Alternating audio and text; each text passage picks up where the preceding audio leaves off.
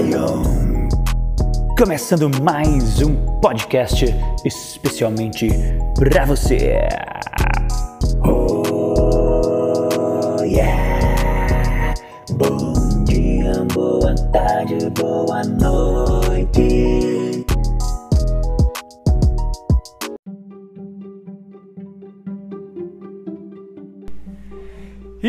Buenos dias, buenas tardes, buenas noites. Chegamos à vigésima regra de ouro, nossa leitura compartilhada. Bem, mas para quem está chegando agora, caiu de paraquedas aqui, eu sou Lion Natan e esse aqui é o Pod Lion, seu podcast de paternidade e criatividade. Lembrando que nessa primeira temporada, que está possivelmente acabando hoje, né?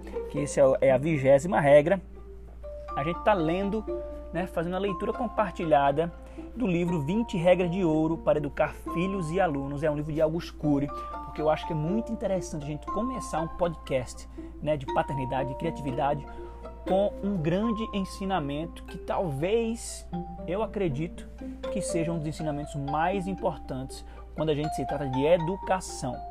Educação é gerir, né?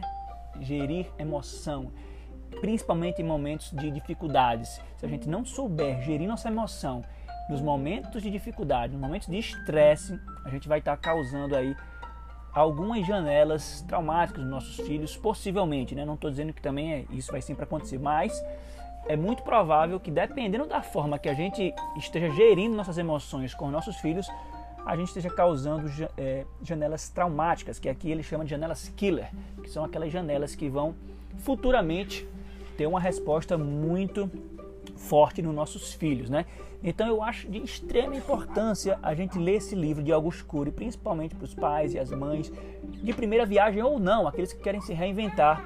A gente começar aqui esse podcast lendo este incrível, este incrível livro maravilhoso.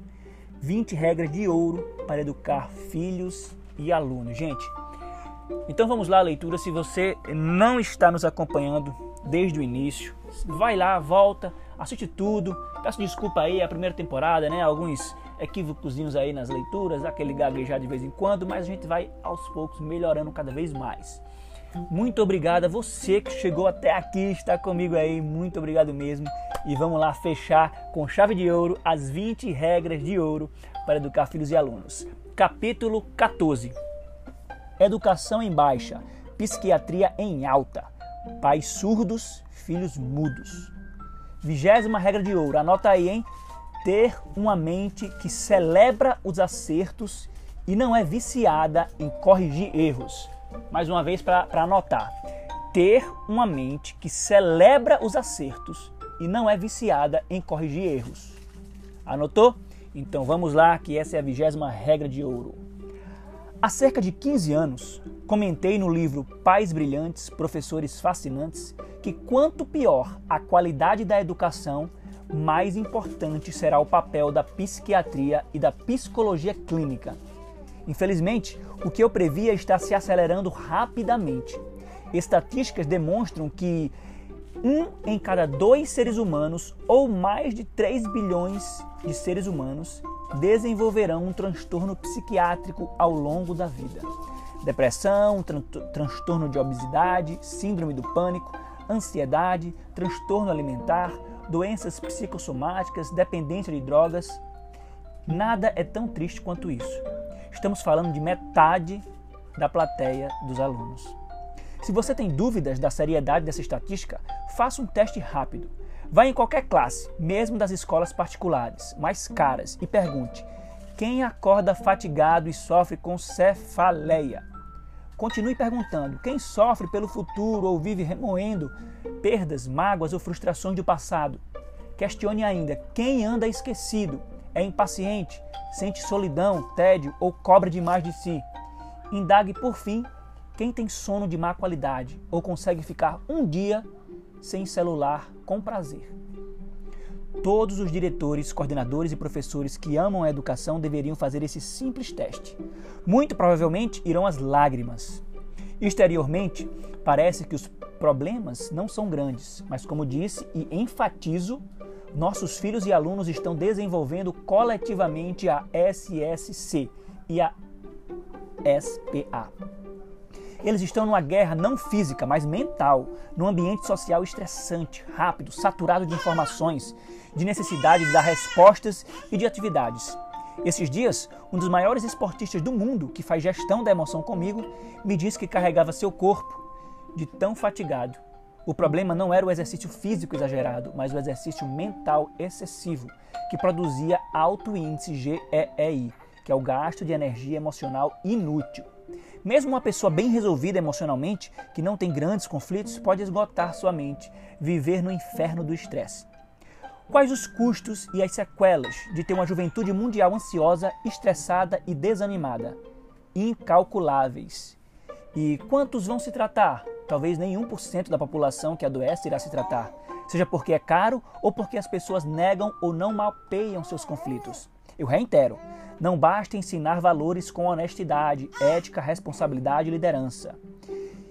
Isso quaisquer pais ou escolas têm a obrigação de ensinar. O segredo é ensinar nossos filhos e alunos a gerir sua mente, administrar sua emoção, filtrar estímulos estressantes, prevenir transtornos emocionais. O segredo é aprender o tanto quanto possível a dirigir o próprio script psíquico e não ser dirigido pelos estímulos estressantes. Há mais de duas décadas, eu havia feito uma pesquisa que apontava que 50% dos pais nunca dialogaram com seus filhos sobre o que se passava dentro deles. Nada tão inumano Pais e professores ouvem por horas a fio os personagens da TV aberta e fechada, mas muitos não ouvem seus filhos e alunos em sua essência. Temos de resolver a equação. Educadores emocionalmente mudos geram filhos e alunos surdos.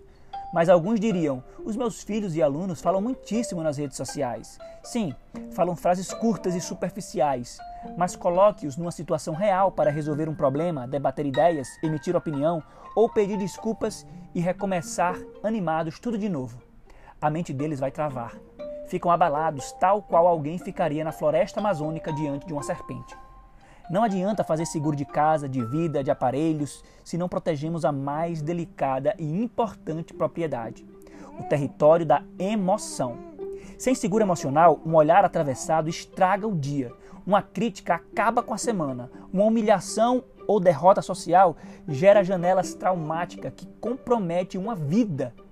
Diante de tamanha fragilidade, fragilidade, precisamos atuar como engenheiros de janelas light nas crianças e nos jovens para que desenvolvam proteção emocional.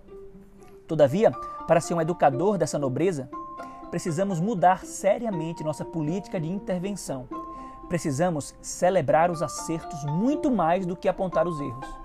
Vejamos, Agora vamos entrar em outro item, que é exaltar quem erra antes de tocar em seus erros. Uma ferramenta de ouro. Olha só, gente, que interessante. Exaltar quem erra antes de tocar em seus erros. É uma ferramenta de ouro. Desde os primórdios da civilização humana, por nunca termos estudado a teoria das janelas da memória, o poder sequestrador das janelas killer e a síndrome do circuito memória, tomamos o caminho de frequentemente intervir nas relações sociais para corrigir quem falha, quem tropeça, para apoiar quem se acidenta. Milhões de seres humanos são viciados em cocaína, medicamentos, bebidas alcoólicas. Há mais de bilhões que são viciados em outro tipo de droga, não química, mas também lesiva, viciados em corrigir erros. Quem tem um cérebro viciado em corrigir erros dos seus filhos e alunos tem, primeiramente, antes do ato da correção, outra especialidade perniciosa: observar defeitos. Nada tão indelicado tão invasor e tão pouco inteligente. Por melhor que seja a intenção de um educador ou líder, a correção de erros aciona um milésimo de segundos os fenômenos inconscientes, como gatilho da memória e janela killer, âncora da memória. Uma vez disparado o gatilho, é comum encontrar uma janela traumática cujo volume de tensão instala a âncora da memória numa área estreitíssima do córtex cerebral, fechando o circuito da memória. Uma vez fechado o circuito, o ser humano deixa de ser Homo sapiens e se torna Homo bios, instintivo. A política viciante de corrigir erros extrai o que as pessoas têm de pior, não de melhor. Corrigir erros promove frequentemente sentimento de invasão de privacidade, agressividade, frustração. Promove ainda guerras, violência social, assassinatos, suicídios ou distanciamento nas relações interpessoais. Mas alguém bradaria: Todos os dias nossos filhos e alunos erram, precisamos intervir. Os colaboradores falham. Os líderes também precisam corrigi-los, claro. Não estou dizendo, em hipótese alguma, que não deveríamos intervir, mas expondo como intervir. Saber corrigir comportamentos, estimular a arte de pensar, ressignificar crenças limitantes é uma arte em si. Não deveríamos fazê-lo grosseiramente. Se o fazemos erradamente, acionamos mecanismos inconscientes que libertam os instintos. Infelizmente, minha impressão é que mais de 90% das intervenções que os educadores fazem nas crianças e nos jovens e os cônjuges um com o outro pioram o outro. Para libertar as janelas light e não killer de quem corrigimos, há, uma, há um grande segredo, uma mudança radical de paradigma educacional. Precisamos valorizar a pessoa que erra, para depois lidar com seu erro. Então, antes, exaltamos nosso aluno. Dizemos que o quanto ele é inteligente e capaz de brilhar. Depois, tocamos em sua falha. O levamos a pensar. Primeiro, expressamos que acreditamos e apostamos em nossos filhos. Mostramos que os amamos. Depois, os levamos a refletir sobre suas atitudes. Essa é mais uma ferramenta nobilíssima de gestão da emoção que liberta a mente humana. Elogiar antes de criticar dispara o gatilho da memória a acertar em milésimo de segundo janelas corretas, light, que contém generosidade, altruísmo, acolhimento e não exclusão. Essas janelas abrirão o circuito da memória, conduzindo quem corrigimos a pensar antes de reagir e, mais ainda, colocar-se no lugar dos outros. Bem-vindos à oxigenação da mente humana. Todavia, se perdeu a paciência, gritou, explodiu, se exasperou. Você disparou o gatilho a encontrar as janelas erradas. Se fez isso, você errou com quem errou. É melhor ficar calado, pois está piorando quem você ama. Lembre-se da regra de ouro: ninguém muda ninguém. Temos o poder de piorar os outros, não de mudá-los. Nunca mudamos os outros, só eles mesmos podem se reciclar, abrindo ou fechando o circuito da memória, sendo instintivos ou pensantes. Há muitos casais que começam seu relacionamento regado ao afeto, mas terminam no deserto das disputas. Pouco a pouco começam a ficar dependentes de uma droga sutil de corrigir erros. Seus cérebros se viciam tanto em apontar falhas que até o tom de voz ou uma simples opinião os leva a perder a paciência não sabem elogiar antes de criticar, exaltar sua parceira ou seu parceiro antes de entrar em assuntos delicados. Sua agenda é uma pauta de conflitos. Se não aprenderem as ferramentas para gerir a emoção, seu romance acabará. Muitos executivos, igualmente, querem que sua equipe se torne mais eficiente, mas escolhem o um caminho errado.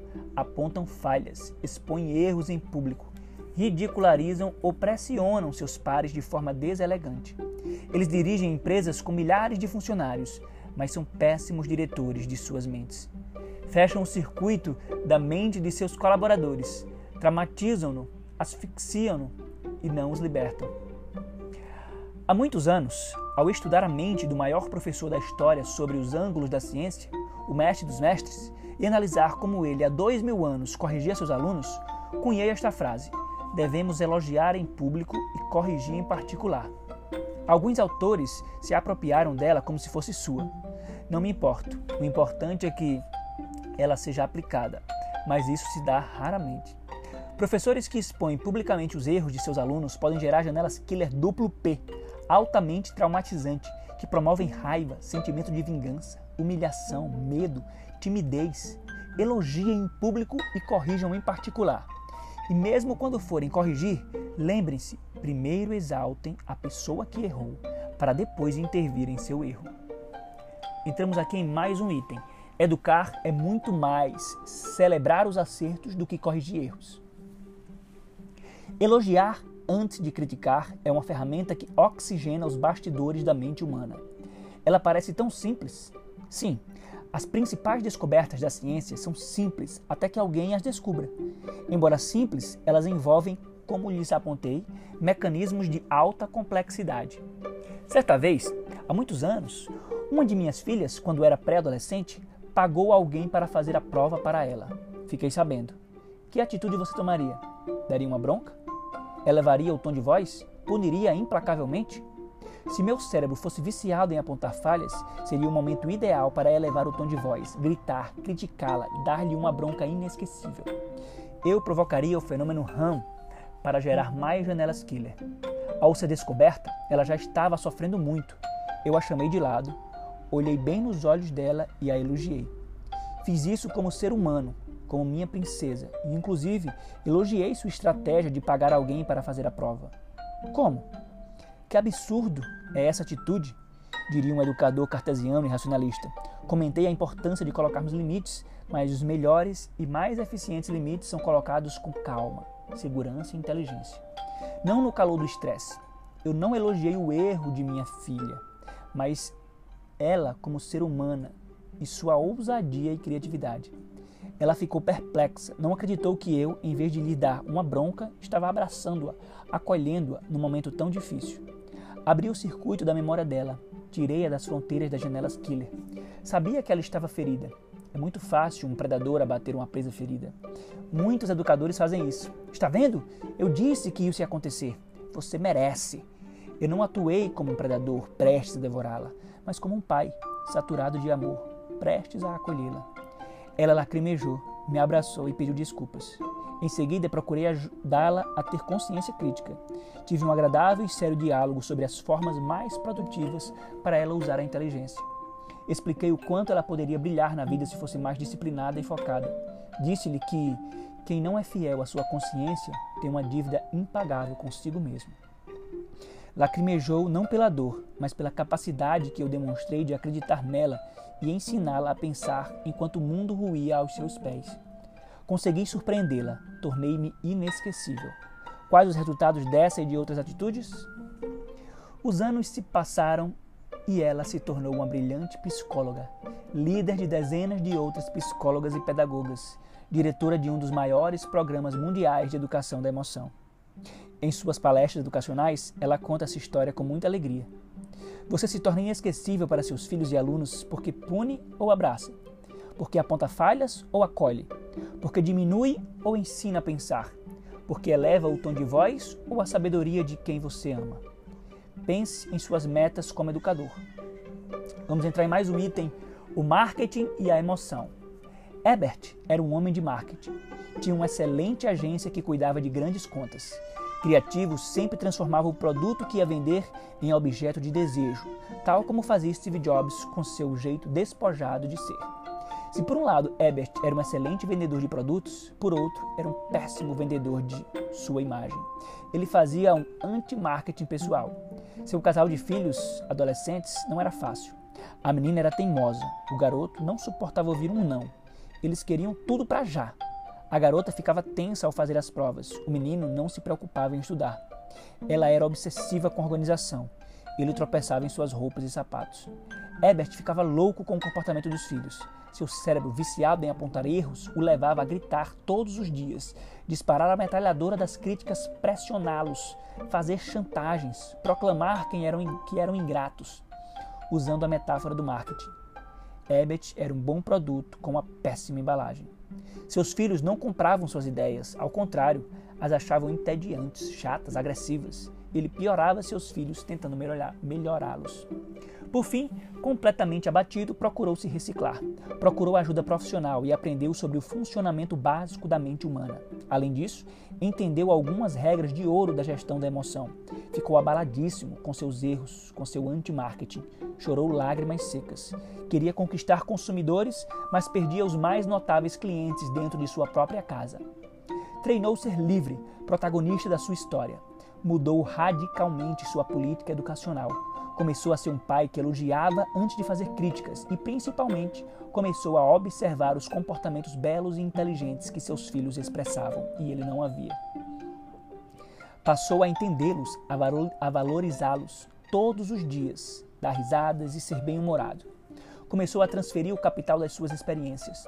Por fim, conquistou seus clientes, resgatou seus filhos. Estes ficaram abalados positivamente, pois descobriram um pai que não conheciam essa é a história de um pai racionalista que construiu um oásis no meio de um imenso deserto.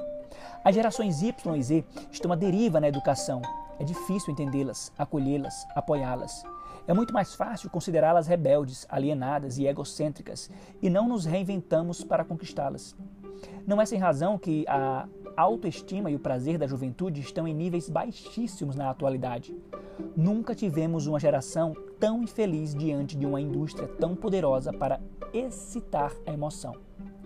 1 bilhão e 400 milhões de pessoas devem desenvolver ao longo da vida o último estágio da dor humana, um transtorno depressivo. Aumentamos os índices de depressão e suicídio como jamais vimos. Na capital do estado de São Paulo, de 2002 a 2012, aumentamos em 42% o índice de suicídio entre jovens. Os educadores precisam sair da sua zona de conforto, abraçar mais e julgar menos, ser mais audaciosos e menos desanimados. Precisam encantar seus filhos e alunos. Nas artes marciais, usa-se a força do oponente para dominá-lo. Na educação, deveríamos usar a energia ansiosa das nossas crianças e adolescentes para libertá-los.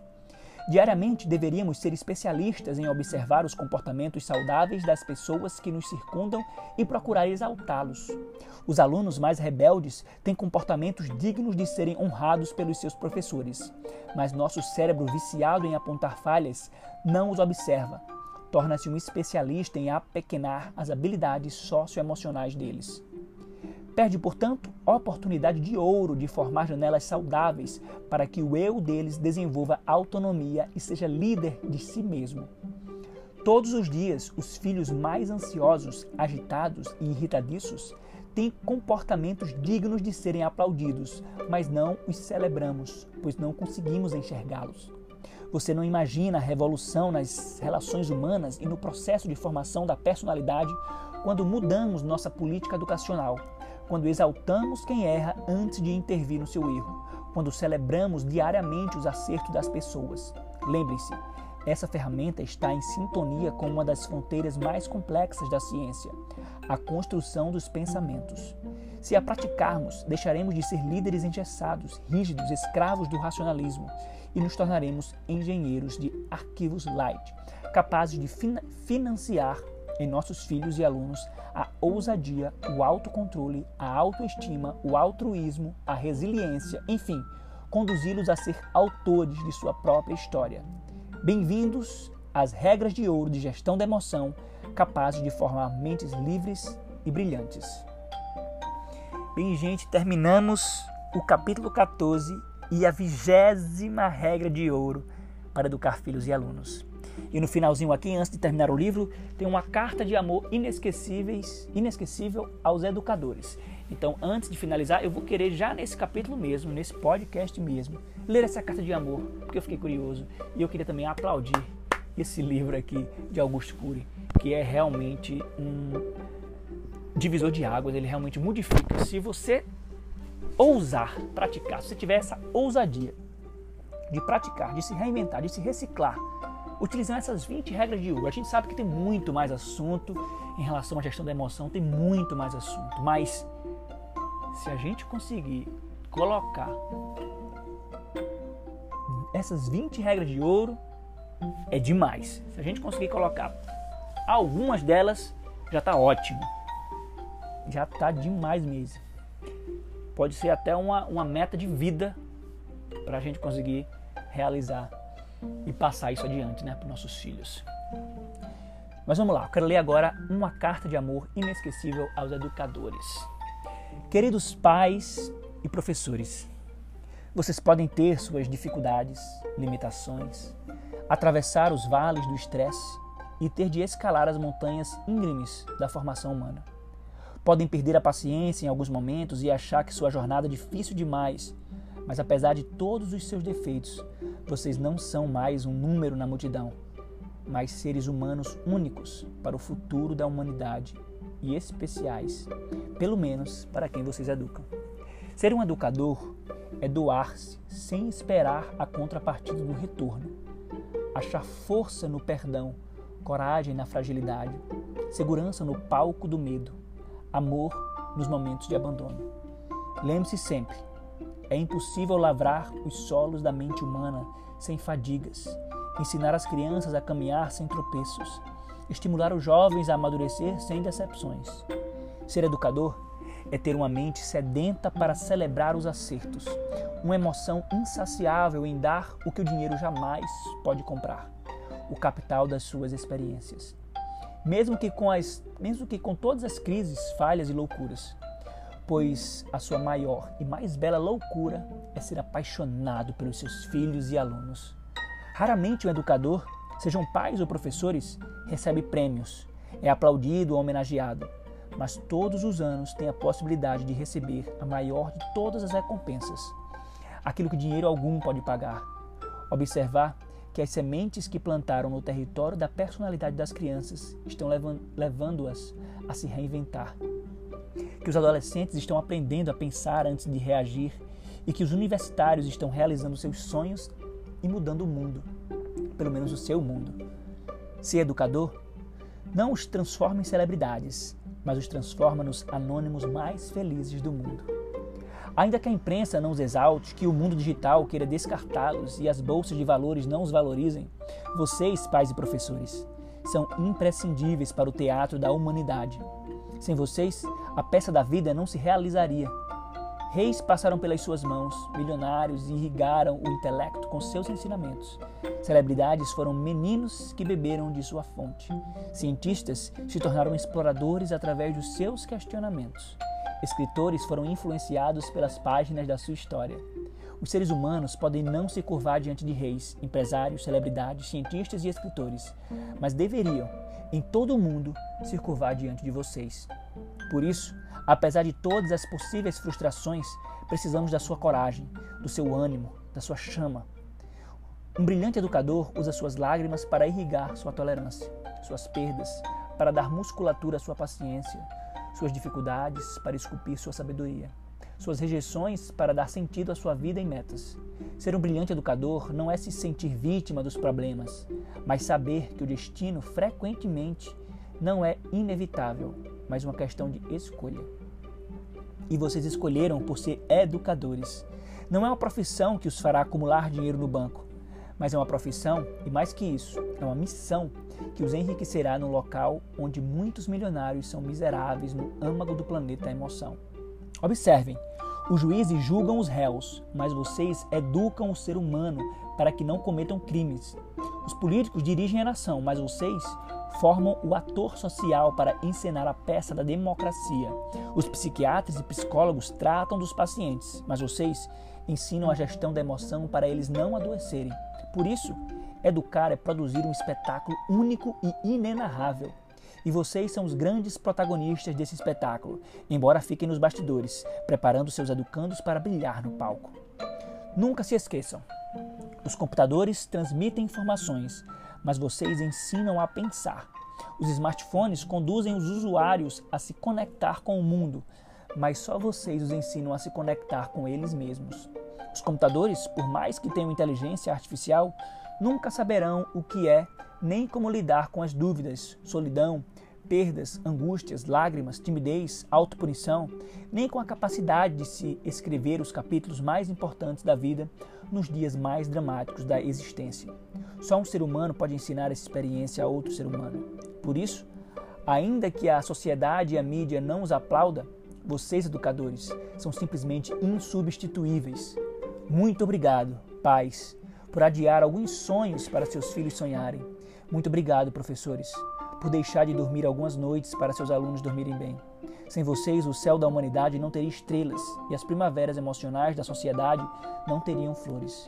Muito obrigado por existirem. E é isso aí, gente. Terminamos então a leitura do livro 20 Regras de Ouro para Educar Filhos e Alunos um livro de Augusto Cury, um livro sensacional, incrível, para a gente realmente estar aí nos reciclando e aprendendo muito a como gerir emoção e a como educar nossos filhos através do exemplo, né? através da nossa mudança. Porque os nossos filhos aprendem o que a gente faz, o que a gente é. Se a gente manda nosso filho não comer doce demais, e ele vê a gente comendo muito doce, vocês acham que eles vão aprender o quê? É lógico, sem sombra de dúvida, que é a primeira oportunidade que eles tiverem de fazer isso, eles vão fazer. E isso serve para tudo. Se a gente pede calma, paciência para nossos filhos, se eles estão estressados, se a gente não demonstra isso, a gente não tem nem o que cobrar deles. Então, gente, vamos tentar. Eu sei que é difícil demais, né? Já, estamos adultos, é difícil demais a gente nos, nos reeducar, mas é essencial para a gente educar nossos filhos da forma mais saudável possível. Antes de ler esse livro aqui, gente, eu li um livro chamado Reforma íntima começa antes do berço. E ele fala muito desses pontos também daí, que antes, antes dos nossos filhos nascerem, se tiver alguém aí se preparando para a chegada do seu filho, né, o filho que ainda não nasceu, ótimo, essa é a hora. Sabe aqueles nove meses? Aqueles nove meses é o momento que se a gente não nos deu essa oportunidade de aprender mais, de nos mudarmos como seres humanos, é o momento que a gente tem. São esses nove meses que você vai ter antes do seu filho nascer para você se mudar, para você se reciclar, para você ser uma pessoa diferente, para quando ele nascer, quando ele crescer, ele ver esse novo, ele aprender com esse novo eu. E ele vai ficar orgulhoso desse novo eu. E ele vai ser uma pessoa bem diferente. É, gente, é isso aí. Vamos lá botar em prática, né? Muito obrigado vocês que assistiram até aqui agora, ouviram, né? Até aqui, muito obrigado mesmo. Vou preparar aí uma segunda temporada que vai ser com comentários desses livros, né? Comentários dos melhores pontos desses livros, vamos trazer aí e vamos debater sobre essa paternidade, tá bom? Trazer assuntos diversos aí. Aguardem a segunda temporada de novidades. Estou preparando ainda alguns assuntos e algumas coisas, mas eu vou trazer para vocês no próximo podcast já uma notícia do que serão os próximos capítulos, as próximas temporadas. Desde já muito obrigado a vocês todos que estão me ouvindo. E quem quiser lá conferir meu conteúdo, entre aspas, né? É, meu Instagram é arroba e eu tenho um canal no YouTube com daily vlogs, que é Lion Nathan no YouTube. Segue lá, dá uma conferida, dá um like, diz que você veio aqui do, post, do podcast para eu ficar sabendo que você escutou esse podcast. Valeu? Muito obrigado, um beijo e até amanhã!